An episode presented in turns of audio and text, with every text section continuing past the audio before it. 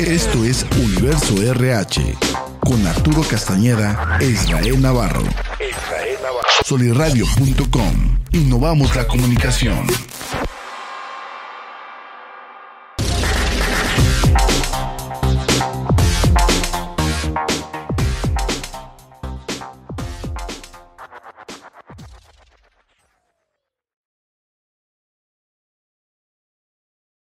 Hola, hola, ¿qué tal? Me encuentro muy contento, como siempre, en un episodio más de su podcast Universo RH, producido por la Casa del Podcast, solirradio.com, en compañía de mi amigo, colega Arturo Castañeda, quien hoy nos tiene un invitado fantástico de lujo desde la ciudad de Gómez Palacio. ¿Nos haces el favor de presentarlo, Arturo, por favor? Claro, claro que sí.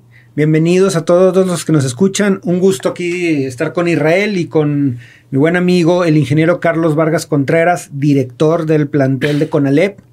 Y importante también, como bien lo comentaba Israel, viene desde la hermana República de Chapala. Entonces, eh, tenemos una persona que nos viene a hablar de las bondades, los beneficios y obviamente también esa cultura que tenemos que aprovechar que se está generando en los CONALEP, que en este caso es el modelo de formación dual. Así es, Arturo, y precisamente ese es el programa del episodio del día de hoy, las ventajas y los beneficios de la educación dual o como se le conoce la educación mixta, para cual nos va aquí compartir Carlos, el ingeniero. Ingeniero, ¿cuáles han sido ventajas, beneficios que has visto a lo largo de tu estancia como director de una escuela pública, pero aparte muy vinculada al tema profesional y laboral? Hola, muy buenos días. Muchas gracias por la invitación. Eh, las ventajas, bueno, o sea, ya directo al, al grano, vámonos. Fíjate que, o sea, bien dices, CONALEP es una institución que naturalmente, o sea, desde sus orígenes, su, su razón de ser es estar vinculado directamente con el sector industrial. Eh, CONALEP fue creado en sus inicios, eh, se llama Centro Mexicano Francés porque hubo una inversión francesa ahí este, en los años noventas que, venía por la parte de la Renault, no sé si, si recuerdan en aquel entonces, y, realmente fue un, una eh, intención de tener un semillero de, recurso humano técnico para toda la industria automotriz que se iba a detonar en aquel entonces por el lado de Santa Rita.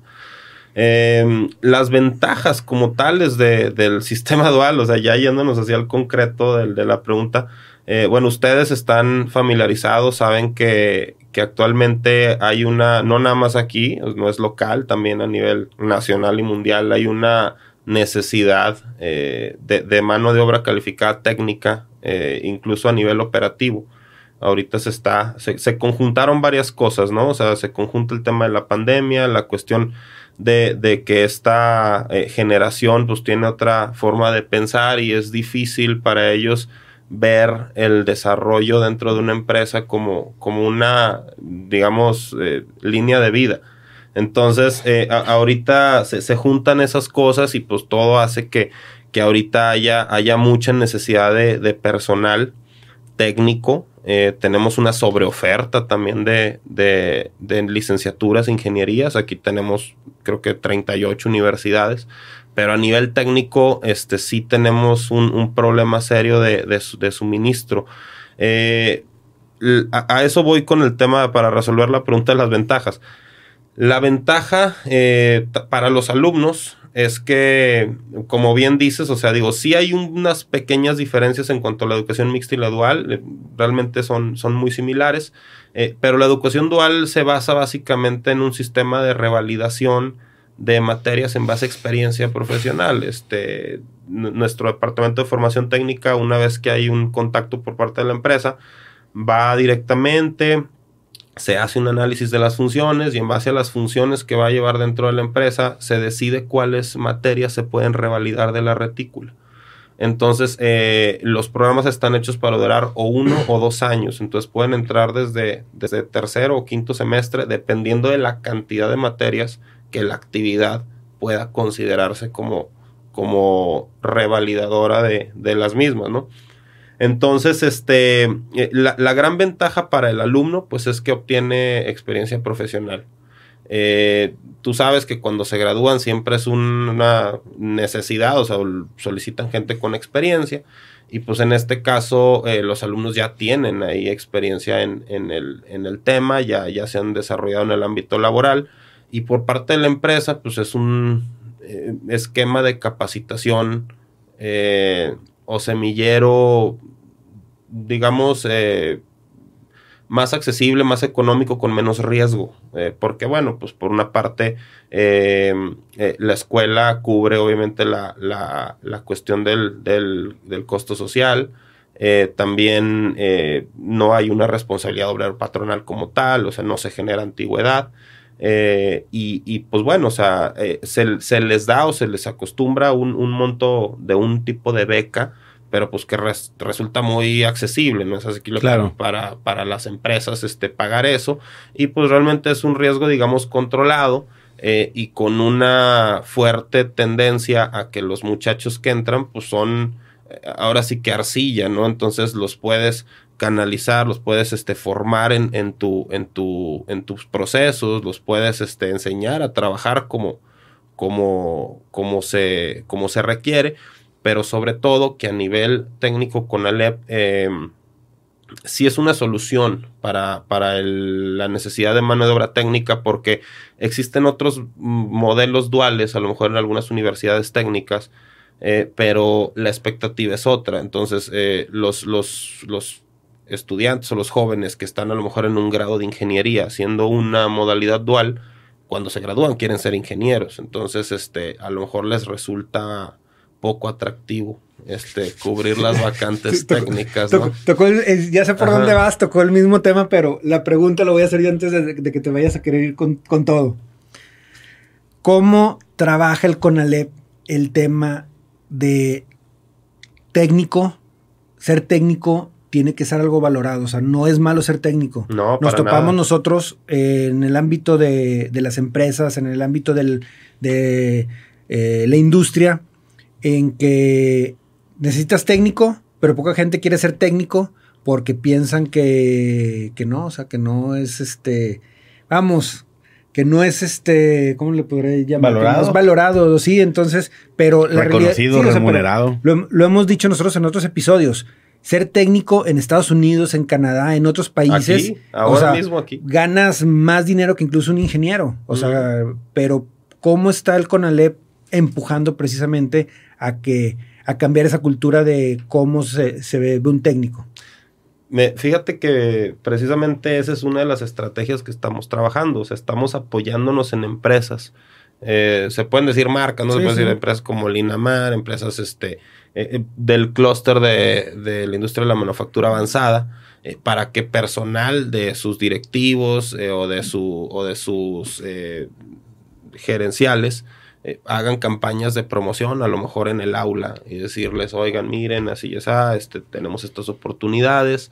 Este, actualmente, digo, pues según datos del grupo empresarial lagunero, un técnico bien capacitado te anda ganando hasta entre 30 y 40 mil pesos al mes. O sea, digo, eso es mejor que el, el 80% de los ingenieros, ¿no? Sí. Eh, eso es, este, yo, yo creo que es un tema cultural. O sea, yo creo que sí viene de, de la mano de que eh, esa, eh, no sé, esa idea de que, de que si no estudias o si no tienes un título, no, este, no tienes oportunidad. Entonces sí la traemos muy metida en la cabeza. Eh, yo, yo percibo, eh, eh, es que ya nos metemos en un tema también de madurez emocional y de, y de, y de cultura de la casa. Este, tú te das cuenta que normalmente los alumnos más sobresalientes o los que tienen mejor desempeño o que son más responsables, pues normalmente traen eso de la casa. En la casa también tienen ese apoyo, se les ha dado a lo mejor la, la importancia eh, y, y, pese a lo mejor las adversidades económicas o la situación social que vivan, eh, los papás traen eso en mente y, lo fomentan, lo cultivan y lo apoyan. Entonces, eh, cuando haces una este, junta de padres de familia, pues, o sea, los de los mil papás que podrán ir, pues hay 50, ¿no? Y esos 50 normalmente son los que los hijos tienen mejor desempeño. Eh, y esa mismo, y esa mismo 50 eh, en las estadísticas, digo, pues tenemos, tú sabes que de cada 100 alumnos que entran a una no nada más el CONALEPA, cualquier bachillerato técnico, pues tienes alrededor de un 50% de deserción, Deserción. en lo que, a lo que terminan. Y de ese 50%, eh, el 60% continúa los estudios universitarios. Eh, y más o menos cuadra con ese, con ese porcentaje que, tú te das cuenta que está en la relación familiar muy enfocada en apoyarlos en ese sentido. Eh, pero ese mismo porcentaje eh, que hace a lo mejor la, um, que termina, o sea, deficiencia terminal y que, quiere seguir con una carrera, eh, son los que a lo mejor las empresas se pelean por su capacidad técnica, porque realmente este, han aprovechado el conocimiento en el aula o han aprovechado los talleres, pero se lo quieren llevar a una universidad para escalar y, y terminar como ingenieros. Este, eh, la educación dual lo que tiene es, eh, tiene dos ventajas, este, o, o dos, digamos, eh, eh, dos haces bajo la manga. O sea, uno es que eh, desde ese momento ya reciben una beca, o sea, ya en ese momento ya le, le dan un, un apoyo, un ingreso. ingreso. a la familia. ¿De cuánto es? Eh, normalmente es de, es de entre 3 mil pesos. O sea, depende de la empresa. Se negocia realmente porque eh, también algunas empresas quieren más tiempo o se les acomoda diferente. Algunas les dan eh, la comida, algunas transporte. Entonces, o sea, digamos que, que hay, fle- hay Aproximadamente flexibilidad, 3,000, pero 4,000. entre dos, mi- entre dos mil y tres Ok. mil pesos. O sea, a lo mejor lo que recibe un, un muchacho, o sea, que ya lo, lo, lo mete a su casa. Este. y también es que eh, ese, ese sector de muchachos que funciona muy bien para el dual, eh, generalmente es el que hubiera desertado para la universidad. Entonces, eh, son, eh, hay personalidades, o sea, tú sabes que hay personas muy estructuradas, muy ordenaditas, muy, eh, a lo mejor que tienen cierta filosofía de trabajo que se adecua muy bien a la parte universitaria o a las empresas con muchos procesos institucionales como las de inversión extranjera y todo ese rollo, pero el 90% de la industria es familiar. Y ese tipo de, de, de industria o de ambiente de trabajo muchas veces se les acomoda más a, a los... A ese perfil. A ese perfil.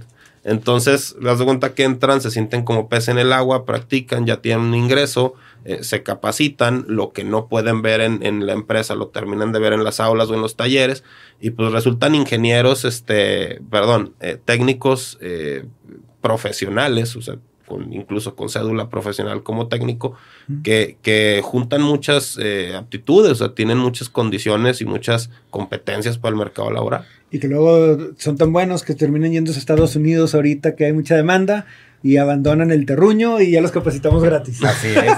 Fíjate, Carlos, ahorita que frotaba las manos era porque me decías, híjole, pues ya arrancamos inmediatamente con ventajas y beneficios. Y sí, Así es. ¿Por qué? Porque las personas que nos siguen en este programa o este episodio de Universo RH, es nuestro segmento, son jefes de recursos humanos, son dueños de empresas, dueños de pymes, gerentes directivos, que precisamente queremos venderles las ventajas y los beneficios porque se están quejando, híjole, es que yo no tengo mano de obra calificada, híjole, es que ahorita Batallo. no traigo presupuesto, pero sí ocupo gente talentosa y brillante, híjole, es que quisiera yo desarrollar. Entonces, por eso bueno, llegamos, llegamos ahorita directamente al grano para que en esta sesión, tanto tú como Arturo y yo, les vendamos a estas personas que ocupan una posición de liderazgo, decirles, hey, hey, no nos quejemos, existe ya desde hace más de 10, 15, 20 años aquí en México un programa, un modelo educativo llamado dual o llamado mixto, que te ayuda a ti como emprendedor, como empresa mexicana,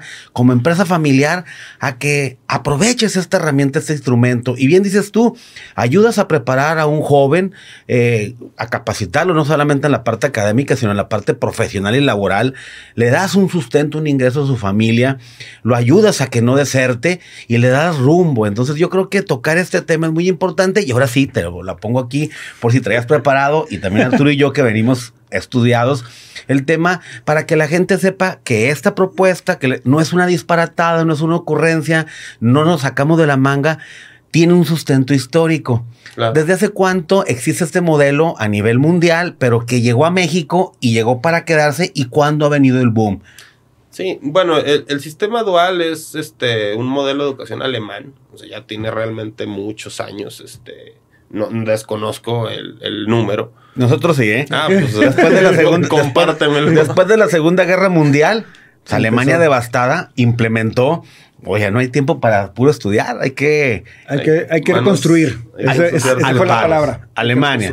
México más o menos trae la idea o ya cuando Conalep. Bueno, yo tengo la idea con Conalep. Yo sé que en Conalep los primeros pininos se los aventaron en el Bajío. Fue en San Luis Potosí, en Querétaro, a raíz de, eh, del, 2011. Sí.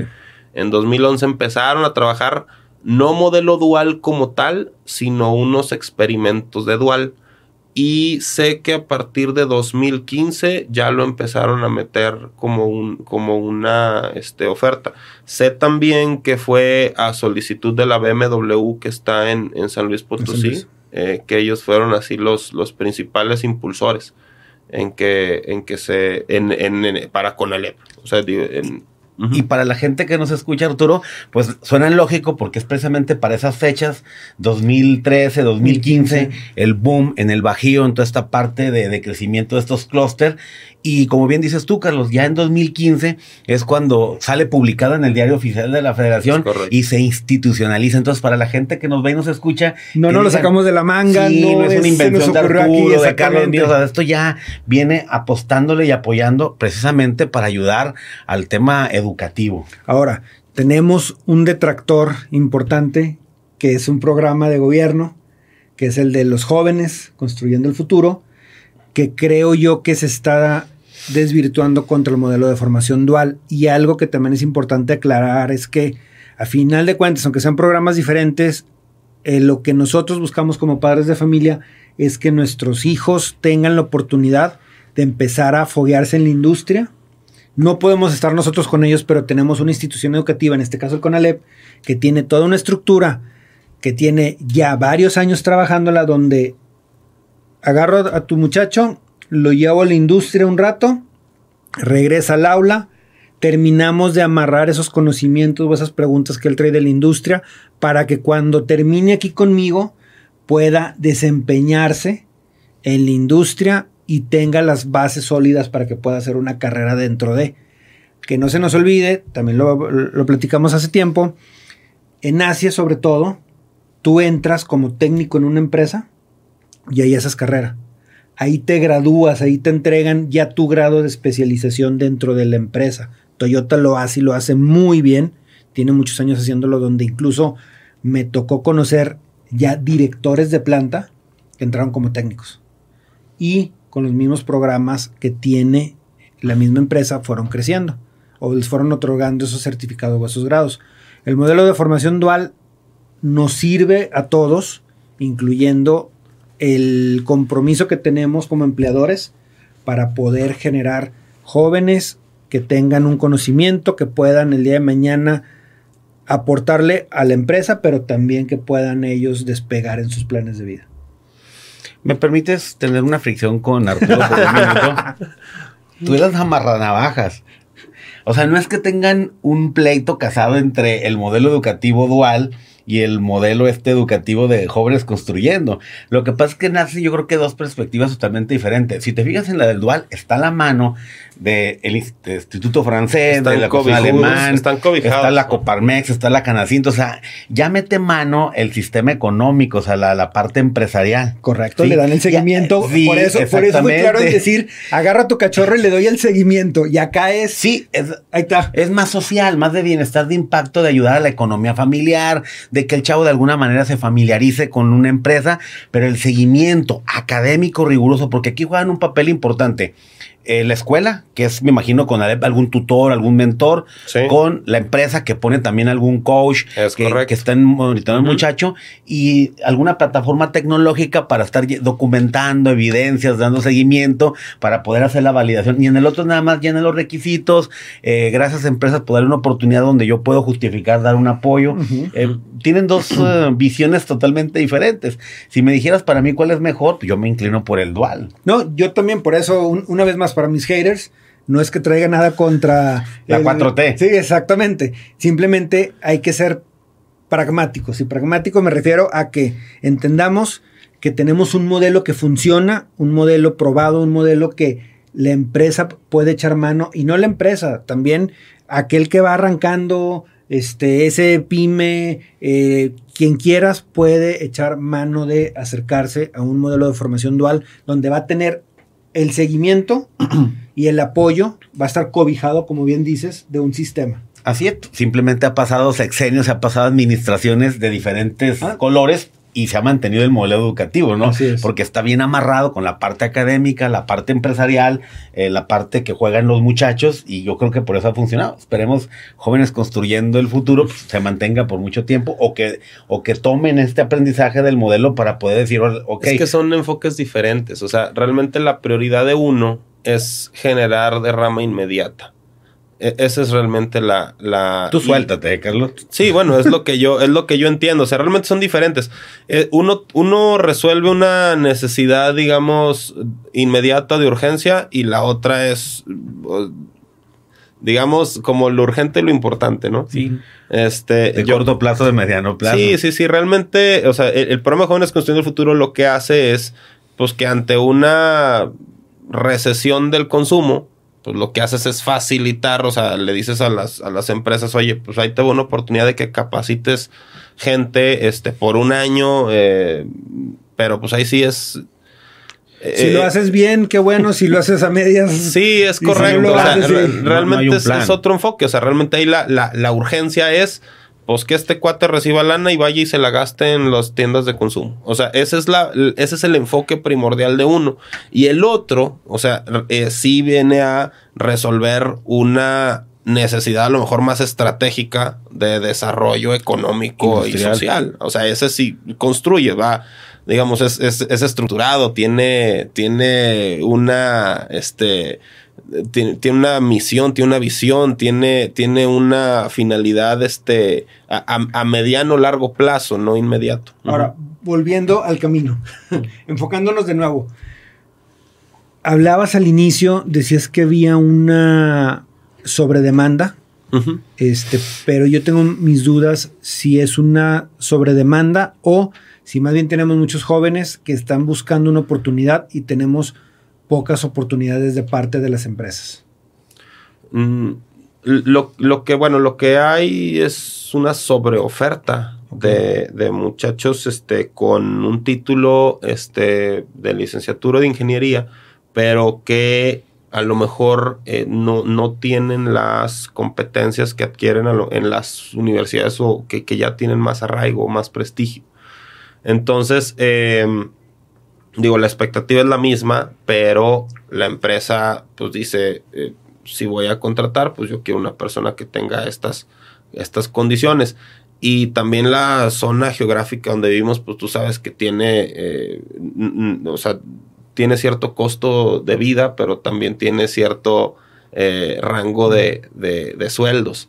Entonces, pues bueno, yo creo que es este, oferta-demanda. A fin de cuentas, los chavos que salen y que tienen oportunidad eh, migran. O sea, hay una cultura de migración de talento pues, preocupante aquí en la región porque eh, digamos que, que las personas que tienen oportunidad o que, o que tienen eh, a lo mejor las, las capacidades de, de, de- de competir por un puesto laboral de determinado nivel, pues a lo mejor lo buscan en Monterrey, en Guadalajara, Querétaro, México, este, y, y no, no, no lo quieren aquí porque pues también las, las oportunidades son menos, eh, pero también los sueldos son más bajos. ¿no? Y que seguimos con la cultura de que si es técnico, págale menos. Ajá. Así es. Y bueno, como dices tú, Arturo, ya ahorita invitamos a, a los que están al frente de las empresas que volteen sus ojos a ver este modelo, pero también decirles, Arturo, si los dos podemos decirle a toda la gente joven que está diciendo que no es valioso tener una carrera técnica o qué pueden hacer para incorporarse inmediatamente al mundo laboral, pues bueno, que se inscriban en una escuela que tenga, que pregunten ahí a la hora de inscribirse, oye, ¿tienen ustedes el modelo educativo dual? Sí, pues aprovecha y le vas a llevar una ventaja impresionante. Imagínate, llegas a un CONALEP, no sé qué edad tengan, 17, 16, 7, 7, 18 años, pasan dos años y en dos años tienes 20 y este cuate le va a llevar una ventaja abismal al- a, uno que tiene 20, 21, 22, que se está egresando de una universidad, de una ingeniería y el cuate ya fusionó dos mundos, el mundo académico, el mundo de la enseñanza con el mundo real, que es el mundo el mundo laboral, profesional, laboral, de jale, que son dos cosas totalmente diferentes y junto con el de tus valores de casa que bien dices tú, que también lo que traes en casa te ayuda mucho a impulsar. Sí, fíjate, es con lo que, o sea, normalmente nos hemos topado, o sea, las adversidades o los retos más importantes eh, principalmente son con los papás. ¿Por qué? A ver, platícanos un eh, Porque, pues bueno, eh, te digo, muchos de ellos... Quieren que su hijo sea ingeniero. No, y, también, pues digo, los, pues, son sus, son sus chiquitos, ¿verdad? Cachorritos. Son sus cachorritos. Entonces, digo, la experiencia laboral implica también exigencia. la exigencia del, de, la empresa. O sea, se tienen que meter los lineamientos al horario. Levántese eh, temprano, agarra el, temprano. tiene que llegar a tiempo, usar el equipo de seguridad. Aquí no hay vacaciones como en la escuela. Este, eh, aquí trabajan de tal hora a tal hora. Aquí, se, exacto, tienen que, tienen este, medidas de seguridad. Eh, hay, hay un nivel de exigencia. O sea, realmente este, son aprendices pero, pero hay exigencia. O sea, la empresa obviamente eh, mm, quiere una retribución por, por lo que, por la oportunidad que se les está dando a los muchachos y por la eh, por el apoyo que se les está dando, ¿no? Entonces. Y, la empresa no va a bajar la guardia este, simplemente diciendo. Consideraciones. Eh, ahora, algo, digo, y, y, ahorita abriendo el paréntesis, sobre todo si los padres que nos escuchan. Encárgate de eso. Sí. O sea, ok, si tú no lo vas a meter a trabajar a, tu negocio o si tú no lo vas a traer a tu empresa o si no le vas a dar la oportunidad de que entienda el concepto del horario, de levantarse temprano, de los resultados, de usar el equipo de seguridad, de tener la presión de entregar y hacer las cosas a tiempo, entonces permite que una institución que ya tiene todo el plan bien probado, bien establecido y bien ejecutado, permite que lo haga. O sea, tú como padre facilítele a tu hijo el camino de decirle, vamos a entrar aquí, tienen este modelo, te va a ayudar, o que llegando el tiempo le puedas decir, oye, sí es que sí es, la vida laboral así es, o sea, te meto a una institución que no tiene esos programas, que hasta el final te dan las prácticas, pues al final vas a estar viendo apenas, este, el ponte el zapato de seguridad y levántate temprano y cumple, cuando el alumno o el muchacho que ya es en ese programa dual,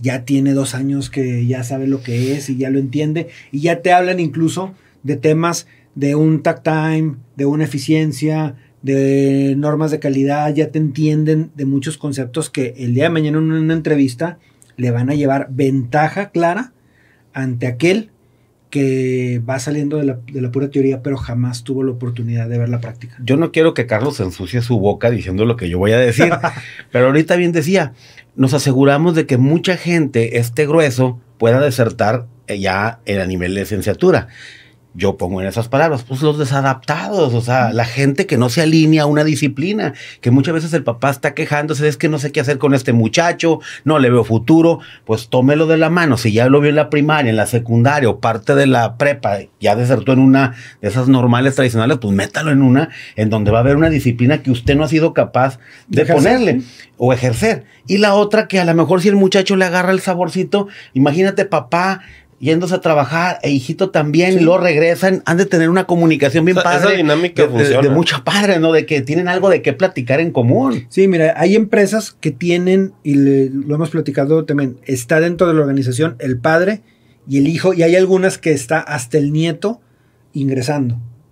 O sea, qué padre el que tú tengas la oportunidad de levantarte junto con tu hijo, de que vayan a veces a la misma empresa, a la misma organización, y que puedas ver a tu hijo cómo está creciendo, pero cómo él está agarrando mayores, mayor conocimiento y una solidez que tú no tuviste, porque en tus tiempos no hubo modelo de formación dual, en tus tiempos pues, fuiste técnico y órale, saliste de la propia técnica y dale. Y te hiciste realmente sobre la marcha. Sí. Este, fíjate que hay dos cosas, o sea, que, que son así como muy críticas para que esto funcione. O sea, uno es que tengan la claridad de a lo que van. El modelo es una friega, ¿eh? O sea, no es algo así, no es miel sobre hojuelas. Los que lo hacen, pues obviamente tienen que chambear, adecuarse a los tiempos de una empresa, como bien dices, o sea, te alineas a, la, al, modelo de trabajo de cada empresa, de cada institución. Este, y aparte, tienes que hacer tus exámenes, este, tienes que eh, ir a la escuela los viernes, tienes que estudiar, implica sacrificio. O sea, los muchachos que, que lo logran y que salen y lo, y lo completan, eh, pues son, son chavos que, que están... Eh, pues que tienen... Dieron la milla extra. Exacto, o sea, realmente dan un extra, dan un plus. y, y, el, y el incentivo, pues es que también están recibiendo un ingreso para la casa pero sí es una friega y, para muchos resulta eh, complicado y a veces este pues quieren tronar. O sea por eso es muy importante también escoger los perfiles. Entonces eh, dentro de los mismos muchachos o sea antes se manejaba que bueno pues quiénes son los candidatos para el dual los mejores promedios. Entonces ah bueno pues todos los que tienen de 10 a 9 pues son candidatos para dual. Y a lo mejor eh, dependiendo del giro de la empresa es el muchacho que le conviene. O sea, eh, te digo, hay empresas que son a lo mejor las, las corporativas que tienen sus procesos muy alineados, que el ambiente de trabajo está muy... Er, eh, está muy definido. Muy definido, muy protegido, muy cuidado, este, y, y, a lo mejor son chavos que son muy estructurados y, y, que, y que se les acomoda muy bien trabajar en un entorno así. Este, pero metes a un muchacho que a lo mejor este, tiene otra personalidad y eso le resulta frustrante o aburrido. Igual a uno de estos muchachos de 10 lo metes a una empresa de fundición metalmecánica, algo así, en el de que pues que ahí de que, órale, güey, que no sé qué pasa. y, y se asustan, se, o sea, digo, porque no es su entorno, ¿verdad? O sea, y hay otros que andan como pez en el agua en eso, o sea, y ahí sí realmente depende de la personalidad. Luego te das cuenta que hay muchachos a lo mejor que andan ahí patinando con el 8, pero que, pero que para esos entornos son, este, fieras y realmente la hacen muy bien. Entonces sí es así como muy importante también, depende del giro de la empresa nosotros como institución hacer una preselección de perfiles para que ya vean un poquito más en camino, a ver a qué se dedica la empresa, a ver qué hace, a ver cómo es el ambiente laboral, este, a ver cómo, cómo es este, eh, o, o, o, cuál es la, la, presión a la que están sometidos, este, cuáles son las, las aptitudes que tiene que tener para, para este microcosmos donde lo vamos a meter. Entonces, eh, sí, sí importa mucho esa parte. Este, la hemos trabajado, o sea, en eso estamos ahorita porque eh, los casos de éxito o, fracaso, también las experiencias que hemos tenido negativas con esto, pues van muy relacionadas a que, a que, a que no habíamos tomado en cuenta eso y que, y que desde un principio no sentamos a los papás, a la empresa y al muchacho para darles, yo le digo la plática de asustarlos. O sea, literalmente. No es informativa. No, no es informativa, es decirles, o sea, esto y esto y ya no tienes esto y bla, bla, bla. Y si no te gusta, pues vas a perder el semestre porque tienes un horario especial para ti, luego no te vamos a poder este, reincorporar. Entonces, este, y señor, y bla, bla, bla. Y a su hijo también lo van a poner a limpiar su área de trabajo y va a agarrar el trapeador y bla, bla, bla. Y, y, va a cargar fierros y va a operar máquinas y, y o sea, y, y entonces, o sea el que quiera bien, o sea, pero que sepa con todo como es. Este, y el que no, que se eche para atrás antes del compromiso, ¿no? Para allá iba, este, y, tocaste el tema que precisamente quería ahondar.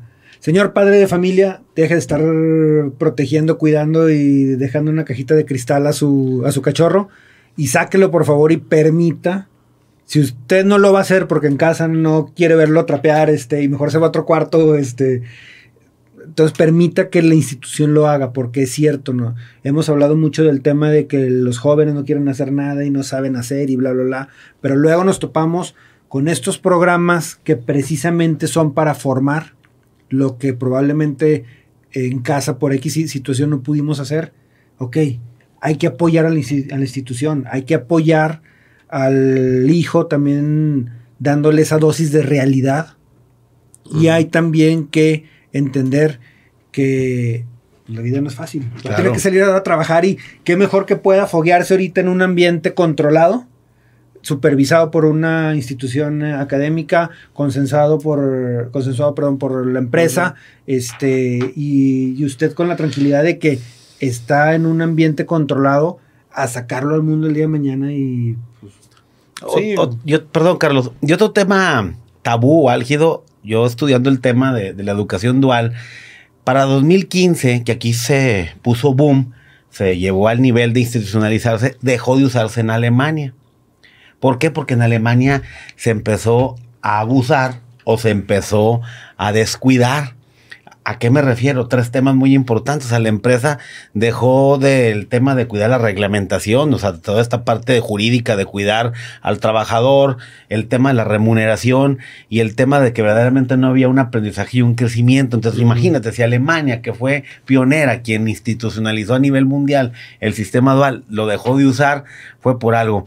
Aquí, ¿cuál sería la manera pues, de que las empresas no hicieran mal uso, de que tengan el modelo dual, pero lo hacen nada más para cubrir rotación, vacantes, cubrir plantillas, eh, porque pues es un instrumento rápido de hacerlo, pero no, no de alta conmigo. Ajá, pero no tiene eh, las el staff las obligaciones o no tiene el staff que acompaña al muchacho, que lo esté supervisando y en realidad pues realmente no, no se está cumpliendo con el objetivo. ¿Cómo lo cuidan ustedes? Es nuestra chamba. O sea, realmente eso es. O sea, hay un instructor de, de como un instructor de cumplimiento, un instructor de seguimiento que hace la función de, de darse una vuelta mínimo una vez cada dos semanas a la empresa, visitar al, muchacho en situaciones en las que, oye, ¿cómo vas? A ver qué te están poniendo a hacer, a ver qué hiciste, cómo está tu reporte.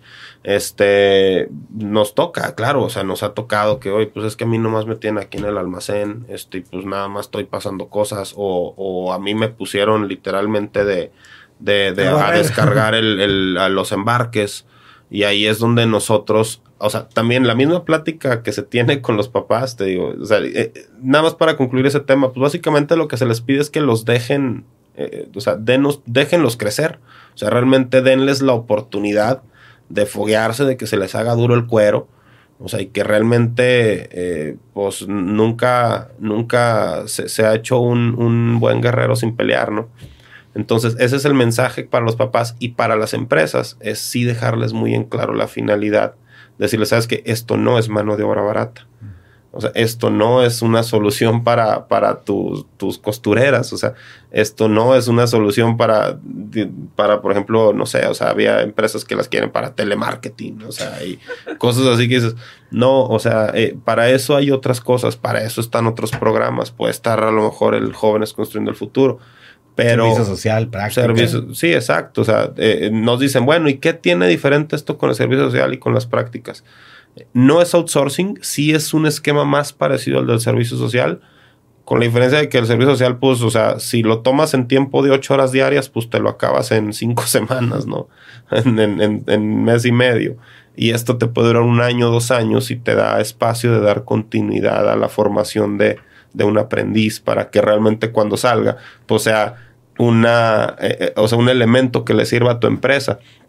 Este, sí tenemos que platicar, si se han dado los casos, ahí es donde nosotros como institución entramos y, decimos, oye, este, pues esta no es la finalidad del programa. Desde un principio se, se platica incluso de un plan de rotación este, de que, oye, pues mira, este, este muchacho es mecatrónico, tú tienes un área de corte, tienes mecanizados, tienes bla, bla, bla, este, pues vamos a hacer el compromiso de que estoy una temporada aquí, una temporada acá, otra temporada en esto, otra en inventario, eh, y esas son cosas que se platican desde un inicio.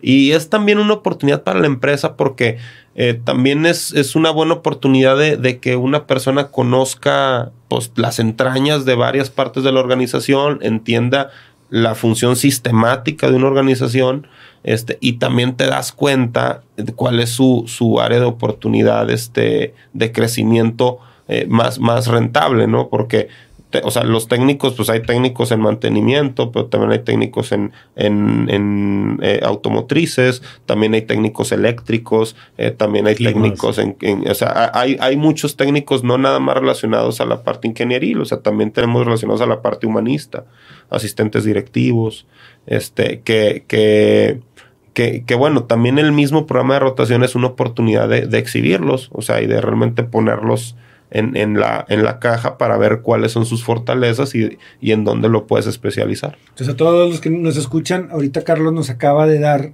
una visión sobre todo de qué técnicas tienen ellos y qué programas tienen.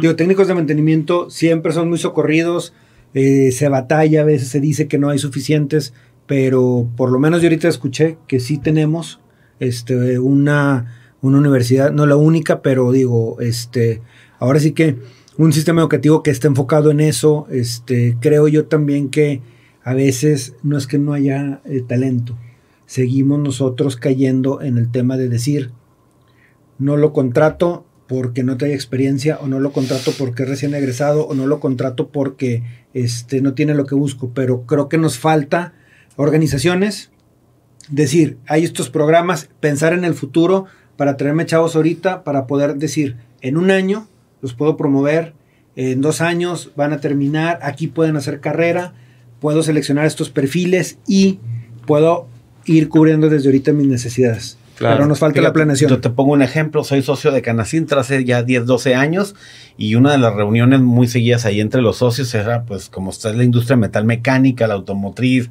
y las empresas familiares, pues era el tema de la rotación y de mala calidad de mano de obra, calidad baja de mano de obra. Y bueno, ya tienen 4 o 5 años aplicando este modelo, les ha funcionado fantástico y pues ahora ya ni tanto problema, porque si hay un chavo le sale otra oportunidad, pero todos vienen a caer como quien dice en, casa, ¿no? Entre las mismas empresas que son socios. Y sí, yo creo que ha habido un 30% de mejoría dentro de las empresas, no solamente en la productividad, competitividad, rentabilidad, sino también en la estabilidad del tema laboral. Fíjate, eh, bueno, nada más dos puntos ahí de, de, de, lo que estás hablando, este sí tienes mucha razón y ha mejorado, eh, o ha sido una buena solución, pero eh, va muy ad hoc, o más bien va, va muy, este, eh, totalmente, e, es, proporcional la cantidad de técnicos que hay con el ataque a la deserción que, que tienes mientras estudian. O sea, esa deserción de, de, de la escuela se traslada a lo laboral naturalmente pues hay menos, entonces pues son los mismos brincando de empresa a empresa, pero qué mejor que no brinquen. O sea, porque eso, ese fenómeno pasa porque no tienes y entonces dices, bueno, aquí ganas 10 pesos más y pues se va para allá y, hay una brincadera ahí que, que no hay eh, gente suficiente para cubrir esos huecos. Y, por eso también pedimos mucho el apoyo de las empresas, o sea, que vean esta situación. Eh, el CONALEP pues, es una institución pública, este, digo, eh, no, no, nos hace falta el apoyo del sector empresarial para modificar eh, planes, para adecuar talleres, para materiales, para prácticas, también para programas de capacitación de los docentes, programas de capacitación de los alumnos, y ahí es donde nosotros decimos, oye, ayúdanos a fin de cuentas, o sea, el producto de lo que nosotros estamos eh, construyendo va a ser para cubrir tus necesidades. Y, y, respecto a la pregunta de por qué en Alemania lo están quitando, pues bueno, yo, yo creo que va muy de... Eh, eh, la respuesta es, es el, el, el, entorno, ¿no? Que, que, porque atravesaba Alemania cuando, cuando lo instauraron. O sea, ahorita es completamente diferente. Eh, eh, ahorita nosotros estamos en una necesidad eh, como país de construir, o sea, no estamos saliendo de una guerra, pero... Pero, sí, claro, suena lógico. Ajá. Y, entonces las, las, situaciones son diferentes, ¿no? Entonces sí, ahorita ya la, la, gente de Alemania tiene pues otra mentalidad, otra cultura y ya no ve la necesidad de, de, de pues hay que, no hay tiempo de estudiar, hay que chambear también. Pues ellos son primer mundo. sí.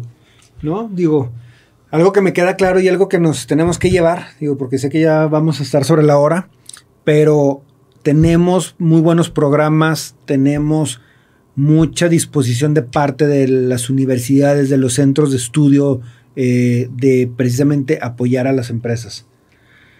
Nos está faltando como empresarios o nos está faltando la visión este, como eh, corporaciones, corporativos, empresa, eh, fuentes de trabajo de sentarnos, explicar nuestras necesidades, nuestras expectativas y contar con la rapidez también de tanto el centro educativo como de la empresa de hacer esa unión y ese trabajo en equipo para decir, tengo tantas posiciones, estoy buscando este perfil, este es mi plan de trabajo una vez que ingresen conmigo, para que contigo refuercen esto y cerremos el círculo donde el día de mañana el alumno se gradúe de la universidad, reciba sus papeles, pero al mismo tiempo en la empresa, digamos, ya está listo para dar su siguiente paso.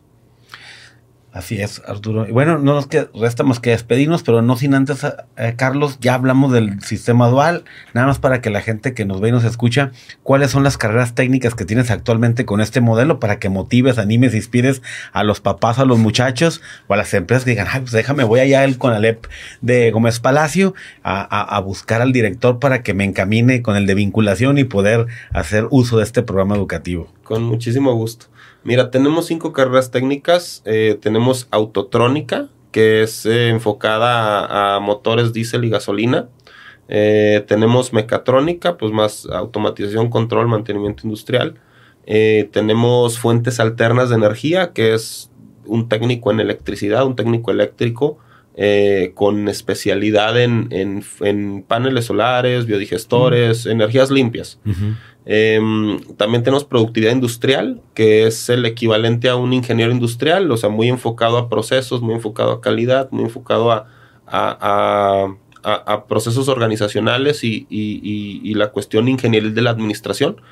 Y tenemos asistente directivo, que eh, pues bueno, ya también este, estamos enriqueciendo el programa con inglés, tiene una certificación de Office este, para que salgan, pues bueno, más preparados también, ¿no? Bueno, pues no nos resta más que despedirnos, como siempre aquí, sus compañeros de Universo RH, Arturo Castañeda y René Navarro, y nuestro invitado especial, Carlos Vargas Contreras. De Conalep Gómez Palacio. Y como siempre, agradeciendo a Cristian de la Fuente y a Jorge Torres por su apoyo creativo aquí en soliradio.com. ¡Ánimo, campeones! Libertad en comunicación. Sunirradio.com. Suscríbete en Spotify.